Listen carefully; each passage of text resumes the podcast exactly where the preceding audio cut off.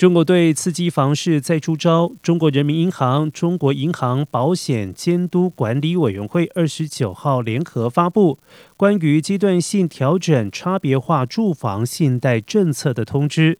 开放符合条件的城市政府可自行决定在年底前阶段性维持、下调或者是取消当地新发放首套住房贷款利率下限。分城市线来看，一线城市房贷利率最高，首套平均为百分之四点六，二套平均为百分之五点一三，二三线城市平均房贷利率水准接近下限。从利率下调幅度来看，三四线城市房贷利率降幅最大。